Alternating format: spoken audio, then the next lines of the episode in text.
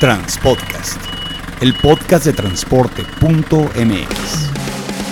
Escucha cada semana la información más relevante del mundo del transporte y la logística en voz de sus protagonistas. Ya comienza Transpodcast. ¿Qué tal amigos de Transpodcast? Mi nombre es Clemente Villalpando y como cada semana estamos haciendo un podcast relacionado con temas de autotransporte de carga, pues para tener un poco más de información, para tomar decisiones con un poquito más de certeza. Y el día de hoy estamos de manteles largos, ya también un amigo, un buen conocido de transporte.mx está en el otro lado de la línea, él es Miguel Elizalde, él es el presidente ejecutivo de la Asociación Nacional de Productores de Autobuses, Camiones y Tractocamiones AC, conocido entre los cuates como LAMPACT. ¿Cómo estás, Miguel? ¿Qué tal? Muy bien, eh, muchas gracias por, por este espacio y pues ante todo con salud es lo más importante en estos momentos. Exactamente, nos hemos dado cuenta de que definitivamente lo más importante es seguir sobreviviendo y luego ya le vamos empezando a, a buscar otras cosas. Traen muchos temas en la asociación, son muchas de las cosas. Yo la verdad es que te reconozco que has sido muy entrón, que te has metido en cosas que muchas veces los mismos productores de los camiones dicen, no, eso no nos corresponde, porque la verdad es que siento que la asociación también es parte del vínculo que tienes que tener con los transportistas para fomentar que el negocio sea bueno desde el punto de vista de los productores. Entonces, pues hay muchos temas. El primero que obviamente siempre atañe a, la, a la asociación, pues es el tema tema de la producción de camiones, de la venta de camiones y el tema de la exportación. Estamos en el mes de julio, terminando el mes de julio, ya con cuatro meses de mucha, mucha incertidumbre económica con lo de la pandemia. Pero bueno, ¿cuál ha sido la lectura así de bote pronto que tienes, Miguel, de lo que está sucediendo en temas de venta, de producción de camiones pesados? Sí, mira, eh, híjole, pues sin, sin, lugar a dudas, este es un año va a ser muy, muy atípico.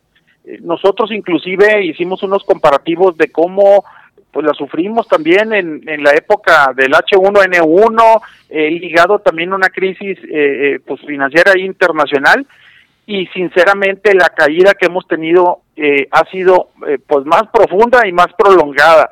Es decir, sí va a ser un impacto mayor a, a nuestro máximo reto que habíamos tenido alrededor del 2009. Entonces, y más aún que venimos de un año 2019 muy bueno, principalmente en exportación y en producción. En el 2019 rompimos nuestro récord histórico con, con exportando alrededor de 168 mil unidades uh -huh. y esto eh, propició la producción de 198 mil unidades. Entonces, sí veníamos ya en los últimos meses de 2019 hacia la baja, en, en producción y exportación y si empezamos eh, más abajo y luego eh, eh, a partir de Semana Santa, digamos, el tema de la pandemia, pues sí se vieron unas caídas muy fuertes. Entonces, ahorita si vemos nuestras cifras de, de, de producción, de, bueno, de exportación, primero te comento, nosotros normalmente el, año pasado exportamos alrededor de 14 mil vehículos mensuales. Ahorita, el promedio que llevamos de, de enero a junio llevamos 49 mil unidades, es decir, 42% abajo. Por de las 14 mil unidades que colocamos el año pasado, el mes de junio en específico, eh, llegamos a 10 mil. Es, ese es un, un reflejo de un 42% de la caída de lo que llevamos. Ahora, la exportación es, es la cantidad más fuerte. Uh -huh. eh, luego, el mercado interno, pues son las ventas, digamos, aquí te, te, nosotros llevamos las ventas al mayoreo, que son del fabricante al distribuidor, y las ventas del menudeo, que son del distribuidor al, al cliente final, al transportista. Claro. Te, te, te, comentaré las del menudeo, que son las más pegadas, digamos, al transportista. Uh -huh. eh, nuestras eh, ventas en, en lo que va de este eh, año, eh, pr primero te, te, te platico, hacemos nosotros a inicio de año una proyección y vemos a ver cómo, cómo calculamos que nos va a ir en todo el 2020. Entonces, cerramos con las ventas del 2019 en 42 mil vehículos pesados. Uh -huh. De estos 42 mil vehículos, para que se den una idea, el 80% son de carga, es decir, 34 mil unidades y el resto son de pasaje. Uh -huh. Ahora, de las 42 mil que colocamos en 2019, nuestra proyección para 2020, y la proyección está en diciembre-enero, uh -huh. era de 39.800 unidades, dejémoslas en 40.000.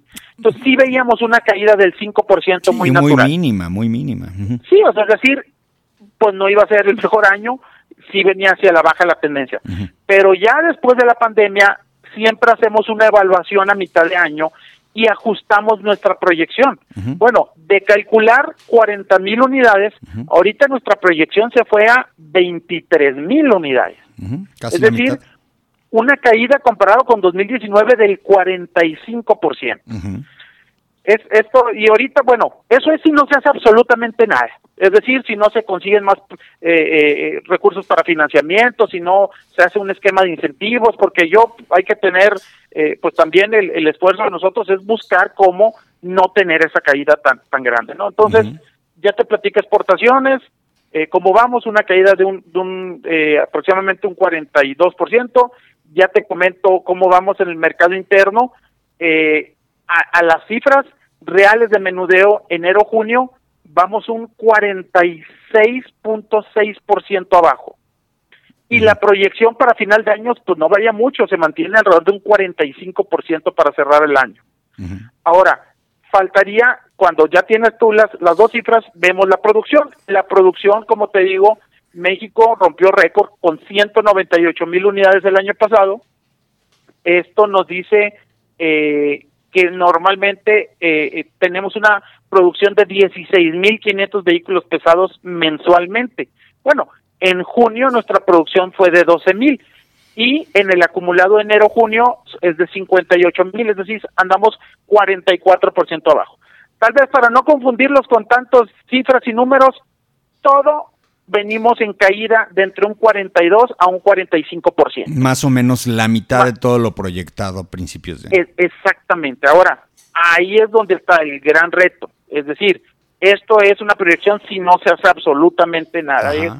Eh, tenemos que insistir con las autoridades en buscar esquemas de financiamiento eh, pues más, más atractivos, especialmente para el micro y pequeño transportista nosotros lo decimos, oye, el transportista ahorita es el que está al pie de la batalla atendiendo la emergencia, eh, eh, son unos héroes los operadores de los vehículos todos los días, son los que hacen llegar el oxígeno a los hospitales, las mercancías a, no solo de alimentos, sino de medicinas a todas las farmacias y a todos los hospitales, es decir, están al pie del cañón al frente de la batalla ahorita en esta pandemia.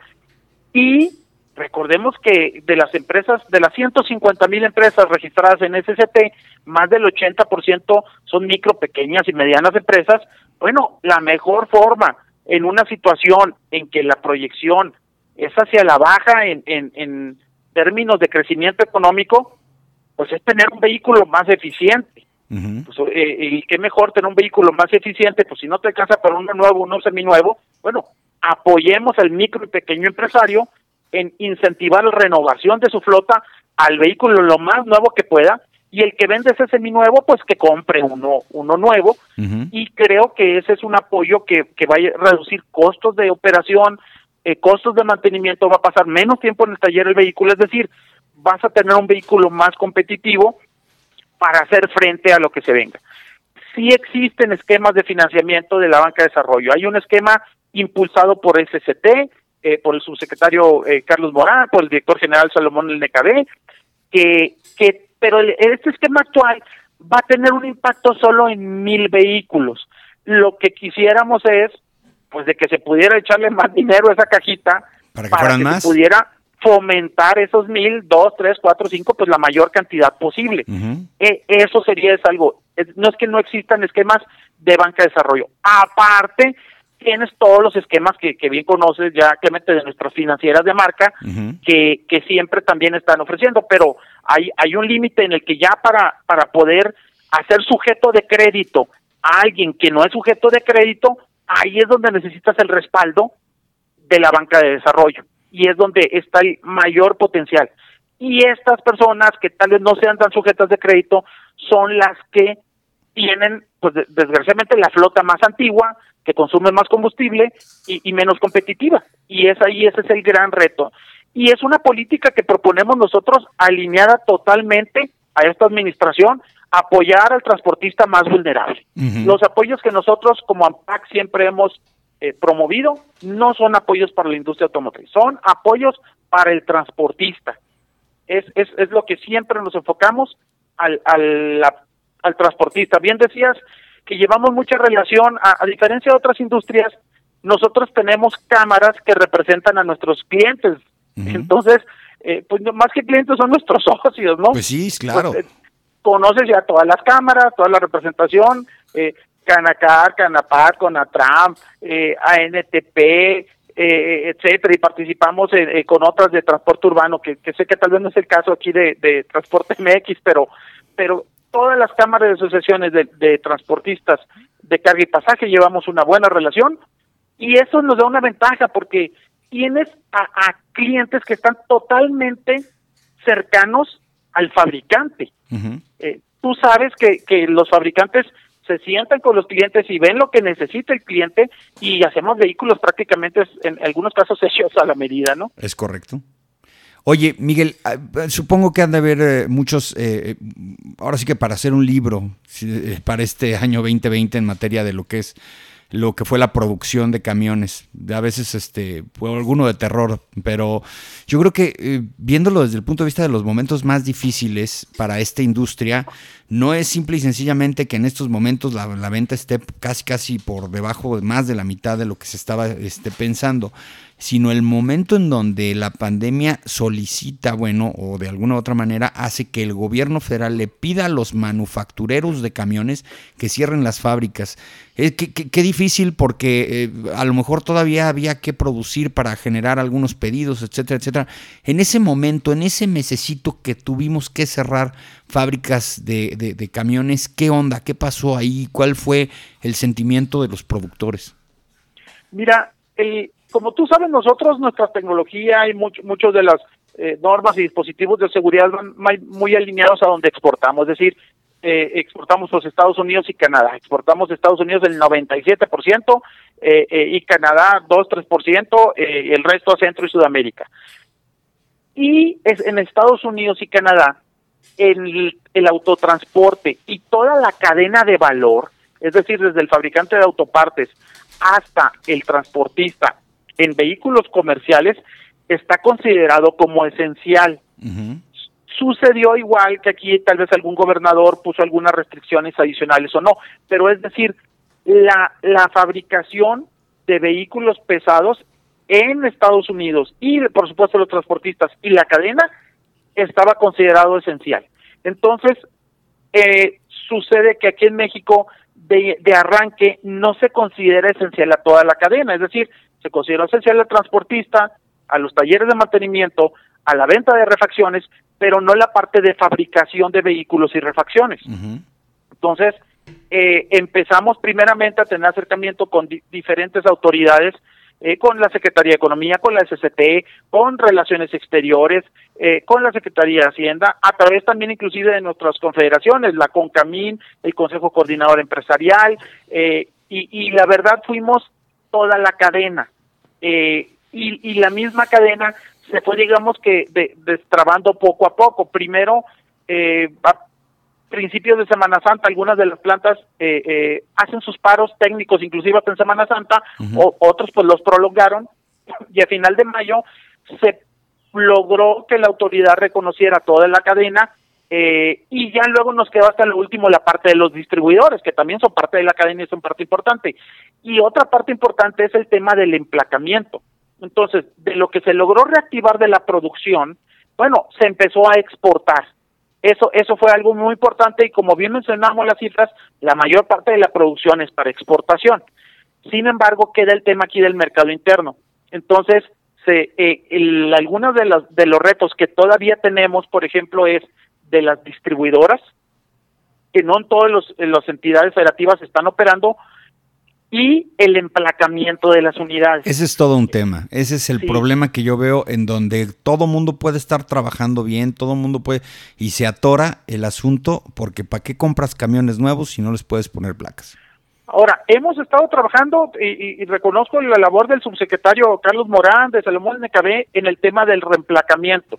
¿Cuál es la situación para el que no está familiarizado? A ver, tú tienes en el país semáforos, entidades federativas en rojo y en naranja.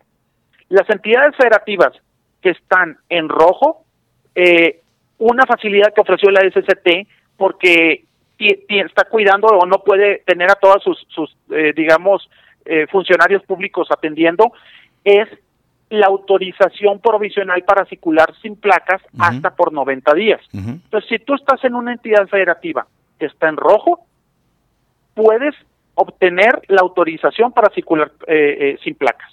Y eso se hace todo totalmente vía electrónica. Ahora, si tú estás en una entidad federativa en color naranja, puedes obtener la autorización para circular sin, eh, sin placas, pero ya puedes pedir una cita para que se te entreguen las placas. Entonces, es de reconocer que, que en estos meses la SCT pues, siguió trabajando en estos protocolos para reducir al mínimo el contacto eh, entre personas. Es decir, haces toda la parte, la cita, el trámite y solo vas a, a, mostrar la información y a recoger las placas. Antes tenías que ir a entregar los documentos y eh, hacer un cotejo tal vez de algunos documentos y luego volvías a ir a la secretaría a recoger tus placas. Ahora nomás es un solo contacto y es mediante un sistema de citas. Entonces, yo te diría a todos los transportistas, por supuesto que pueden tener su, vehículo pesado, eh, pueden obtener las autorizaciones eh, provisionales para circular sus placas en entidades en rojo y pueden obtener a través del sistema de citas que está en la página de, de SCT, de la página de Autotransporte Federal, para obtener sus placas. eh, entonces, eh, si han escuchado que no te dan permiso, no, sí pueden, sí pueden circular, están con la autorización provisional o en algunas otras entidades con placas. Entonces, eh, esa es una, una ventaja que pues obviamente agradecemos al SCT y eh, ayuda a, a, minorar el impacto en la parte de, de renovación de, de, la flota, porque si no se hubiera quedado detenido, imagínate, toda la cadena pues siempre se revienta por lo más delgado. En este caso hubiera sido la obtención de o la autorización para circular con placas o las placas. Sí, pero hubo una incertidumbre durante unos meses del tema de placas y de licencias, que era lo que generaba precisamente esa sensación de, pues bueno, ya está listo todo, pero falta la normativa. Tú, tú sabes muy bien que, bueno, y tú has sido funcionario público de la misma eh, Secretaría de Comunicaciones y Transportes, muchas veces tomas las decisiones con el equipo de trabajo, este, vamos a hacerle así, ya pero luego para que eso llegue hasta abajo, hasta el, hasta el que recibe los documentos en ventanilla y todo eso es complicado, pero yo he visto que sí está funcionando. Lo he visto en otros sistemas, lo vi en los pasaportes, el otro día renové uno y la verdad es que nunca había sido tan rápido. ¿Por qué? Porque todo estaba realmente programado. Es más, hay ciertas lecciones que vamos a tener que eh, darle palomita de esto que está pasando con el COVID, que estamos teniendo orden en cosas que no teníamos orden, ¿no? Totalmente de acuerdo. Yo creo que ante toda crisis vienen oportunidades. Eh, eh, si ahorita tú dices, oye, ¿cómo le está yendo a los transportistas de paquetería y mensajería? Pues yo creo que han tenido hasta crecimiento. Están eh, impresionantes, impresionantes los números de cómo les ha crecido, gracias al e-commerce, la cantidad de demanda que tienen hoy por hoy. Y creo que estas crisis, desgraciadamente, pues traen de áreas de oportunidad, como por ejemplo la importancia de los trámites vía electrónica el, te pongo un ejemplo, en Europa, cuando estábamos analizando esta situación, eh, veíamos que algunos casos de unos países, oye, están expidiendo placas. ¿Sí? ¿Cómo? Pues allá todo es vía remota y te llegan las placas por, por mensajería. Es más, hasta el momento que te lleguen las placas, pues validas que la dirección de que dijiste sea la que elegiste, ¿no? Pues si no te van a llegar a otro lugar. Hasta te ayuda para verificar el domicilio del transportista. Totalmente de eh, acuerdo. creo que esto va a ser un área de oportunidad y llegaron algunas cosas para quedarse. Ejemplo, creo que a marchas forzadas la SCT avanzó muy bien, la verdad, eh, porque no tenía de otra en el sentido de, de, ofrecer los servicios vía remota y creo que eso ya llegó para quedarse y, yo creo que faltarán un par de ajustes para que sea inclusive todo el trámite vía remota y, ante una reducción de presupuesto una reducción de personal en el gobierno federal, en la solución es la tecnología. Aparte de que te hace un proceso más transparente, te lo hace más ágil y, llegó, creo yo que ya llegó para quedarse, ¿no? Lo que estás diciendo es totalmente cierto. Sucede que, eh, bueno, tú eres muy, también muy asiduo a la literatura del transporte, no nada más en México, sino también en Estados Unidos de la actualización. Y yo leía en un medio en Estados Unidos que algunos productos que estaban diseñados para salir al mercado durante los próximos cinco años, porque así funcionaba el ritmo, los tuvieron que usar ahora en este tema de la pandemia y ya están en el mercado. Es decir, hubo un avance tecnológico en muchas cuestiones en la industria del transporte y en la industria de los camiones pesados por la necesidad que había de sacar esto adelante, y principalmente en tema de telecomunicaciones, en tema de telemática. Así es, yo creo que es algo que, que, es parte de todo esto. Ahorita decíamos, viene como dices hoy todo el tema de comercio electrónico que va a impulsar mucho eh, en, en algunas de las exposiciones más grandes de, del mundo. Hemos visto cómo la interacción del comercio electrónico aterriza en los camiones de reparto y distribución y cómo todo está interconectado. Entonces, viene esta tendencia, viene la pandemia, viene en crisis y salen oportunidades. Eh, es, es, indudable que, que llegaron muchas de estas tecnologías para quedarse. Oye, a veces dices que lo prioritario mata lo urgente, pero luego es al revés. Un tema que teníamos eh, eh, antes de la entrada de esta pandemia, pues era el garantizar el abasto del diésel ultrabajo en azufre para los motores y las tecnologías de los motores. Y bueno, pues desafortunadamente ahora sí que con todo esto que ha sucedido, pues es un tema que siento que he visto que a lo mejor no está dentro de la agenda y dentro de la primera parte de lo que es la Secretaría de Energía y de la misma SCT. ¿Qué ha pasado, Miguel? ¿Qué, ¿Cuál es la actualización en el tema?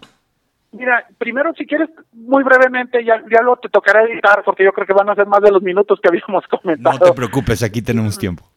Mira, ¿Cuál es la situación del diésel del trabajo azufre? En México, el compromiso de tener diésel del trabajo azufre viene desde el año 2009. Es decir, la normatividad decía, a partir de 2009 vamos a tener diésel del trabajo azufre en todo el país. Pues ya estamos a 2020 y todavía no lo tenemos. Es por diferentes circunstancias. Cuando tú quieres tener un diésel del trabajo azufre necesitas hacer inversiones multimillonarias en las refinerías.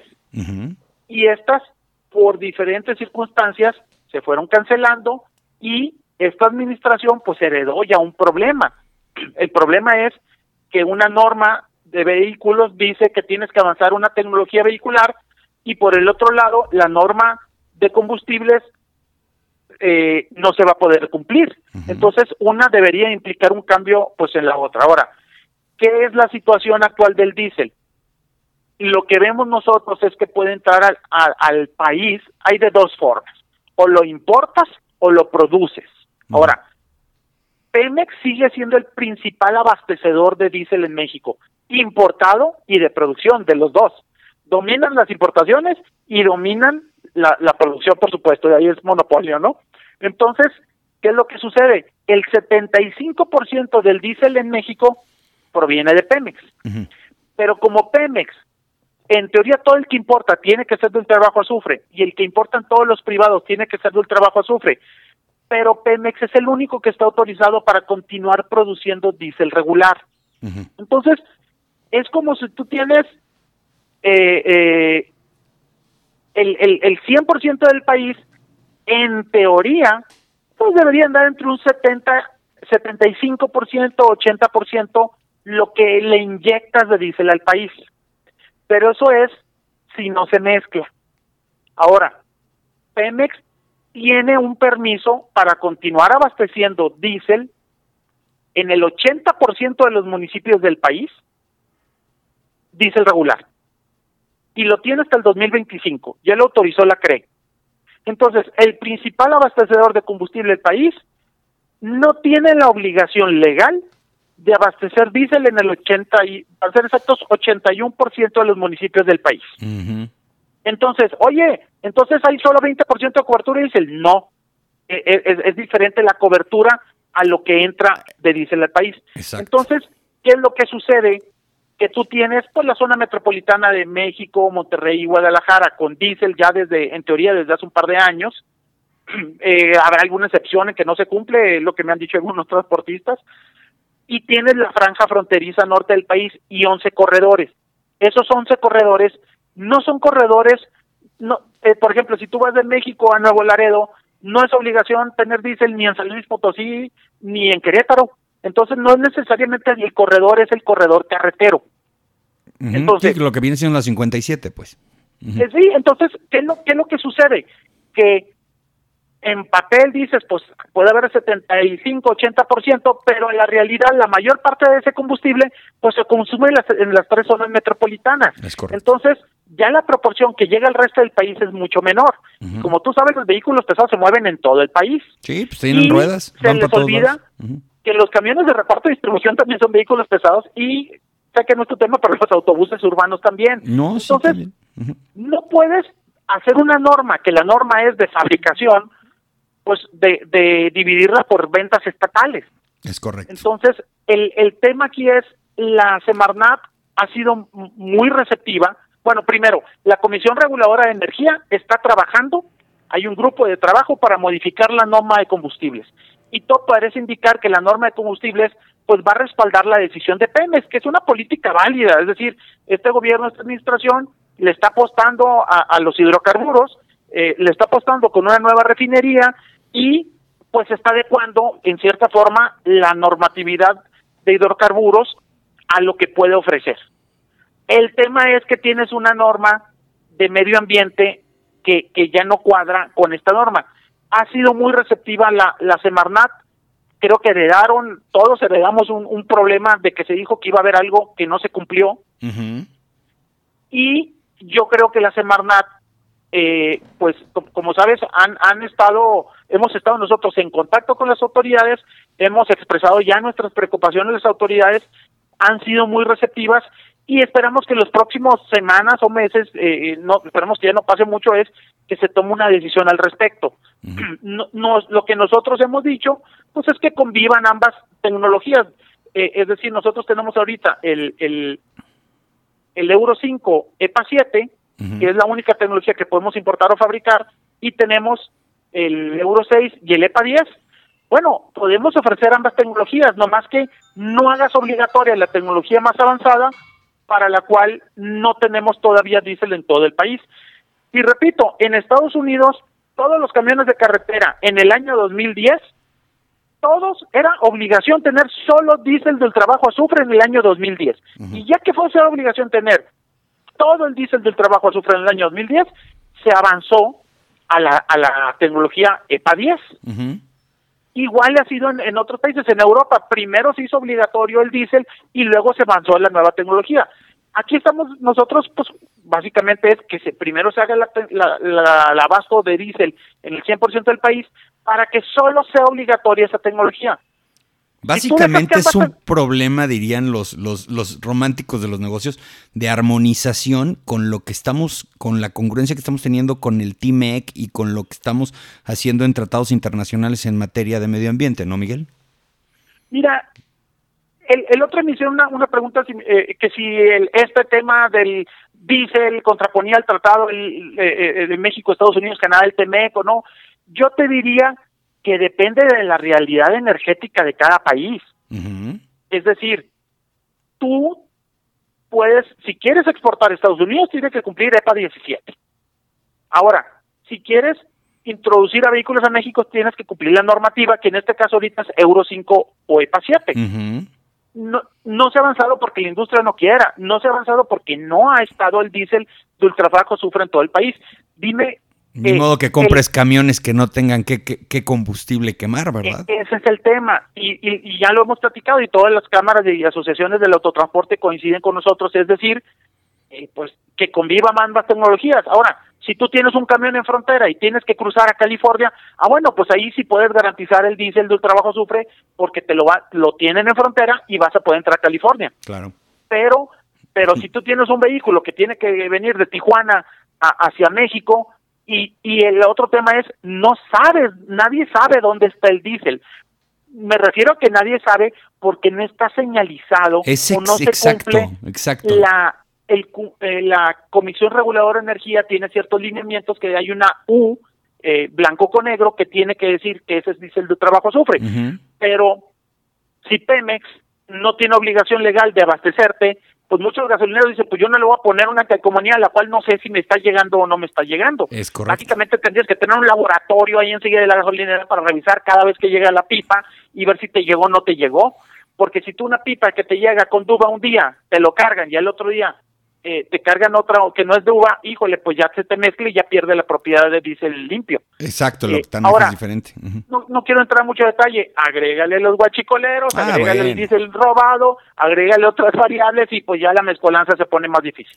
Sí, fíjate que es un caso que desafortunadamente los mismos transportistas no entienden así a, ciencia cierta y están como muy receptivos, pero hasta ahí, o sea, no se involucran en el tema y es difícil que las mismas cámaras y las asociaciones puedan acompañar al AMPACT en este tema, ¿no? No, sí, mira, las cámaras y asociaciones sí, sí hemos hecho equipo, hemos ido con las autoridades, con SST, con Semarnat, con la CRE, con todas las cámaras y asociaciones del transporte. Ahí nuestros amigos, eh, Enrique, Aurelio, eh, Don Elías, eh, Alex eh, Tyson, eh, de la MTM, de, de Canacintra, de todas las cámaras de transporte, estamos en la misma sintonía, toda la industria. Eh, la, la diferencia está en que usualmente esta norma es transparente para el transportista. O sea, es, es raro que tú llegues a, a, la agencia o a la distribuidora o, con tu eh, proveedor de, de, vehículos pesados y lo primero que le preguntes, oye, ¿qué tecnología ambiental es? No, o sea, no, eso es transparente. Nadie llega y lo pregunta, oye, este es el vehículo, se le explica, obviamente, oye, mira, esta es tu tecnología o esta otra tecnología. Lo que está sucediendo ahorita es que tienes dos o tres tecnologías vigentes. Hace un año tenías tres tecnologías vigentes, es decir, podías usar Euro 4 para 4, ya podías haber visto un Euro 5, que habían empezado primero en autobuses, y ya se estaba sacando el, el EPA 10. Entonces, se descarta ya el euro 4 EPA 4, entonces te quedas con el euro 5 EPA 7 y el, y el EPA 10 euro 6, entonces tienes esta oferta. Entonces, si hay transportistas están adquiriendo la tecnología más avanzada porque o pueden garantizar el combustible y están seguros que tienen el combustible, ejemplo, en las rutas de Metrobús aquí en la Ciudad de México, claro. o cruzas a, a Texas o cruzas a, a California, a Arizona, etcétera, que con mercancía tienes que cumplir estos estos requisitos. Y, y lo que decimos nosotros es, queremos que convivan más tecnologías porque ambas tecnologías se van a colocar.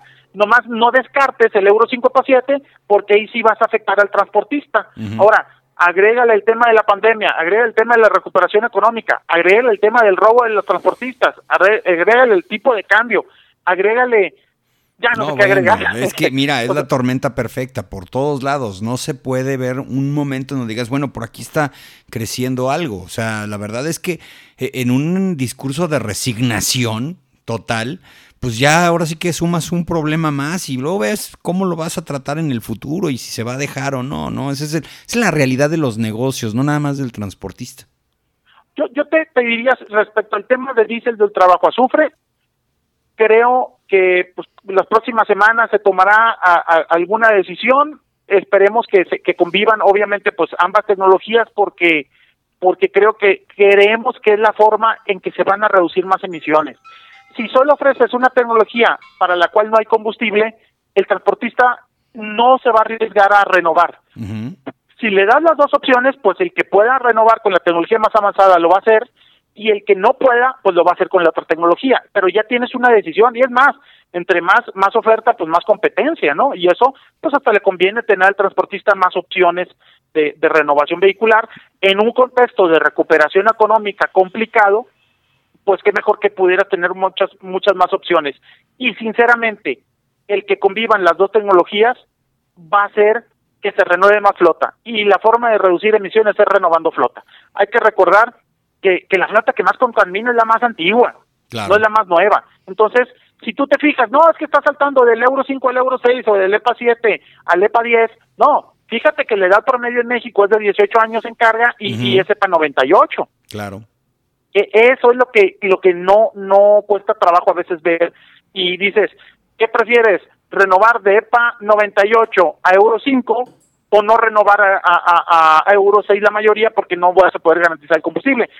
Y sinceramente la decisión que va a reducir más emisiones es que se permitan convivir ambas tecnologías esperemos que, las autoridades tomen pues esto en consideración y, tomen una decisión en la siguiente semana. Claro, por supuesto. Bueno, y cambiando de tema y a otros temas, los hemos visto muy activos con pues herramientas, cuestiones, actualizaron su página web en Unpacked. Hoy en la mañana veíamos que se unieron con algunas cámaras para generar un software, una aplicación para, eh, ahora sí que manejo y gestión de empresas de transporte. ¿Qué onda con eso, Miguel? ¿De dónde nace?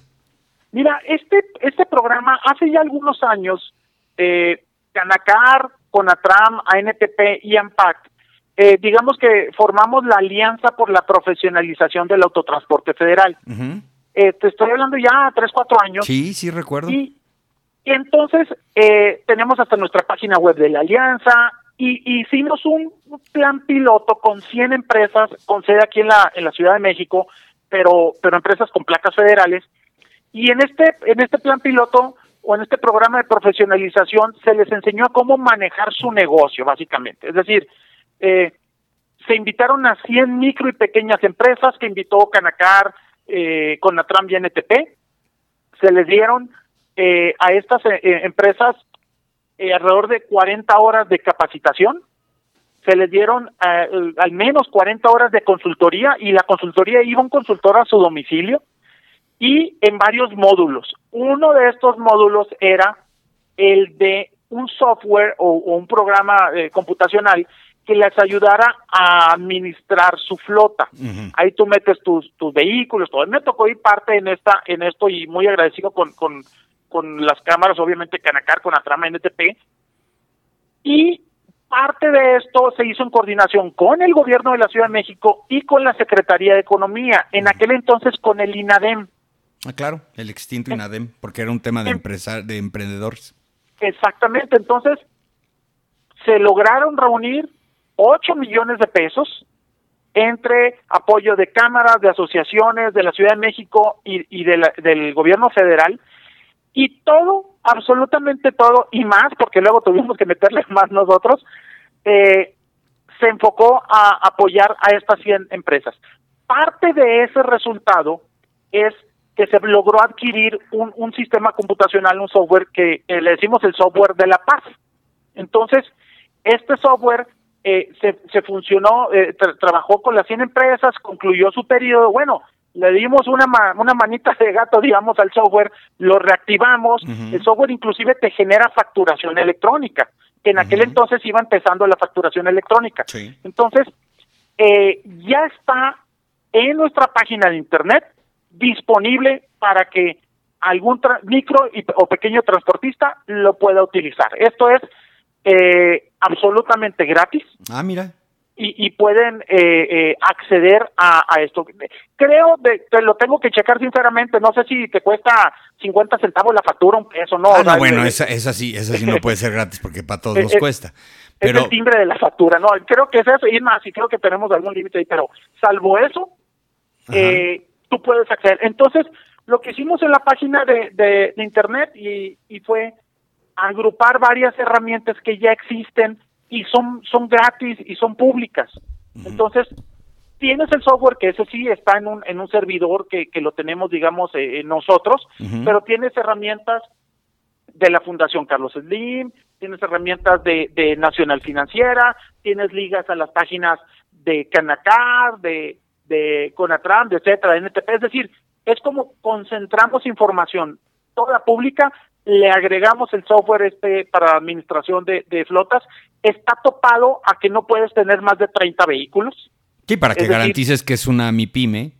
Exactamente, y es totalmente gratis. Entonces, y ahí mismo tienes herramientas de financiamiento, los programas de financiamiento tanto de, asociados nuestros, puedes conocer los programas de, Nacional Financiera, etcétera. Es decir, es, hicimos un, un como micrositio con todo lo relacionado con profesionalización, de con acceso gratis.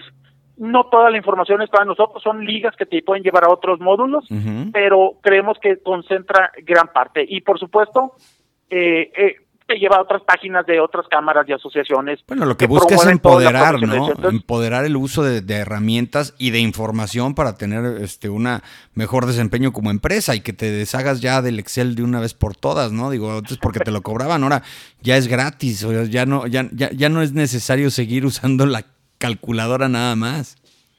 Eh, totalmente, es decir, no solo manejar el, el, el, tractocamión, sino cómo manejar la empresa. Es correcto. Entonces, lo acabamos de lanzar. Eh, bienvenido cualquier eh, eh, comentario, sugerencia, siempre hay oportunidades de mejora. Creemos que, que, está mucho más consolidado que como lo habíamos hecho en el pasado y eh, creo que la idea es y conforme vaya avanzando ir mejorando y mejorándolo para, para que cada vez se adecue a las necesidades del, del transportista. Pues en, en, la descripción de este podcast vamos a poner ahí la liga del, del, del, para poderlo descargar y que el que nos esté escuchando le des una, una probadita a esta versión beta y nos diga qué es lo que le pueden mejorar.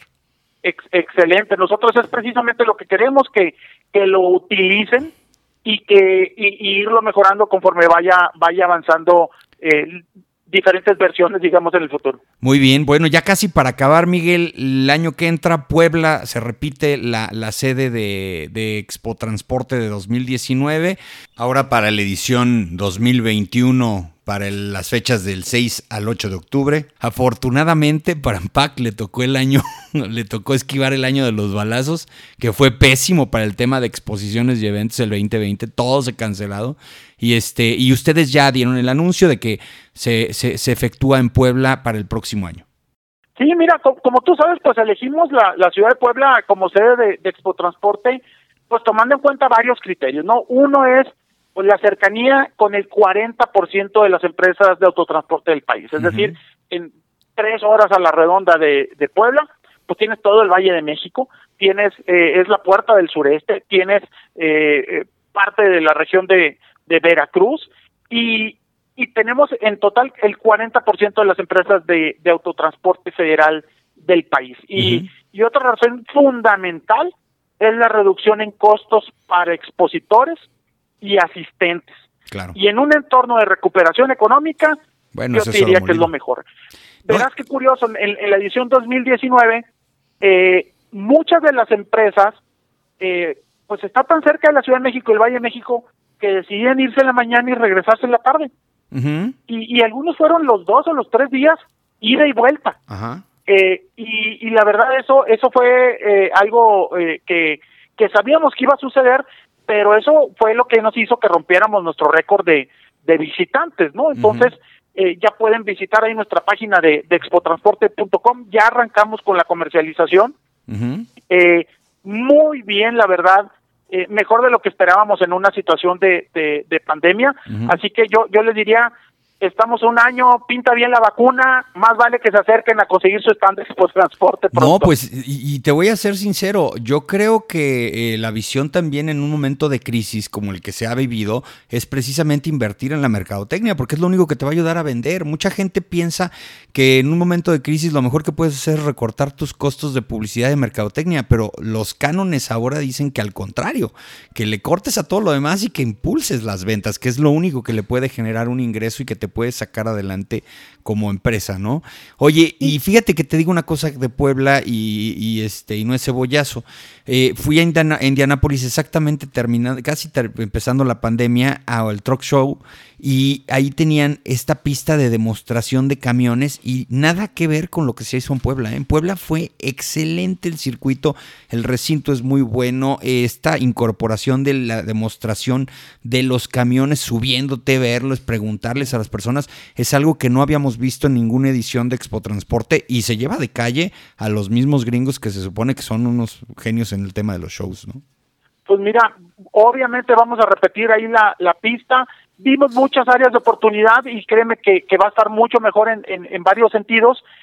Creo que fue la, de, la decisión eh, correcta para, para 2019, lo que nos facilitó tomar la decisión para 2021. Y, y Expo Transporte Impact, pues no solo es la exposición más importante de, de México, es la feria líder en su ramo en América Latina. Eh, es, es la feria más grande de vehículos de carga y de pasaje. Hay ferias en Estados Unidos solamente de carga. O en Brasil de solo carga, pero de carga y pasaje yo diría que es la más grande de América. y, y obviamente esta eh, edición va a ser, eh, te diría yo, pues eh, mejorada en, en, en, su totalidad y eh, va a ser, como tú sabes, una cada edición crece y eh, edición con edición e innovamos constantemente. Entonces, sigue la pista de, exhibición. Eh, vamos a hacer algunos ajustes en, en las áreas de, exhibición eh, que van a darle mucha mayor seguridad al, al visitante y obviamente a los expositores. Y la verdad ya vamos muy bien en la comercialización en, en, los espacios, lo que nos va a hacer una garantía. Ahora, aún a pesar de que estamos más de un año del evento, estamos dándole un enfoque con el, con el mayor soporte tecnológico, es decir, desde el registro de los visitantes va a ser diferente, desde estamos viendo si el gafete tiene que ser diferente, estamos considerando el aprendizaje que nos deja esta pandemia en, en algunos aspectos de inclusive de, de reducir contactos y ya lo estamos considerando inclusive para para Expo Transporte AMPAC 2021 en Puebla aún a pesar de que sabemos que las condiciones van a ser muy diferentes a las que tenemos ahorita en este mes. Pues esperamos que efectivamente para esas fechas ya, ya estemos hablando como que esto fue una pesadilla y que ya, ya estamos en la realidad. Yo sí creo que es suficiente tiempo para poder este, organizar eh, todas las medidas sanitarias. Este año 2020 no le daba a ningún expositor la oportunidad de poder lograr algo con certezas y vamos a aprender mucho de esta, de esta experiencia. Puebla es una ciudad preciosa, es una ciudad con capacidades turísticas, este, culinarias, una oferta padrísima para el visitante. Y bueno, yo creo que es una muy buena decisión continuar con la Plaza de Puebla. Miguel, te agradezco mucho la oportunidad. Luego se nos quedan ahí unos temas en el tintero, pero yo te voy a estar molestando más seguido porque yo sé que los escuchas de Transpodcast y los visitantes de transporte.mx les interesa mucho lo que tú dices, porque insisto, eres una persona que le ha entrado al toro por los cuernos y definitivamente te involucras en todas las áreas del transporte. Te has ganado esa autoridad dentro de la industria. No, al contrario, Clemente, muchas gracias por el espacio. Yo encantado de, de platicar eh, eh, yo lo veo esto como una plática de amigos, nomás, nomás, nomás nos faltó estar acompañándolo con una, una buena bebida, pero pues esa la dejamos para, para, para hacerlo ya pronto sin distanciamiento social. Sí, aquí para los que nos escuchan nos reunimos seguido para platicar cosas muy interesantes de este tema y la verdad es que este sí nos anda haciendo falta una carnita asada. Eh, ándale, exactamente. Muy bien, pues muchas gracias Miguel Elizalde, presidente ejecutivo de la Asociación Nacional de Productores de Autobuses, Camiones y Tractocamiones Lampact, por haber tomado la llamada y poder platicar con los escuchas de Transpodcast. Ah, gracias a ti y por supuesto a todos tus tu auditorio que nos está escuchando. Gracias Miguel, te mandamos un abrazo. Igualmente.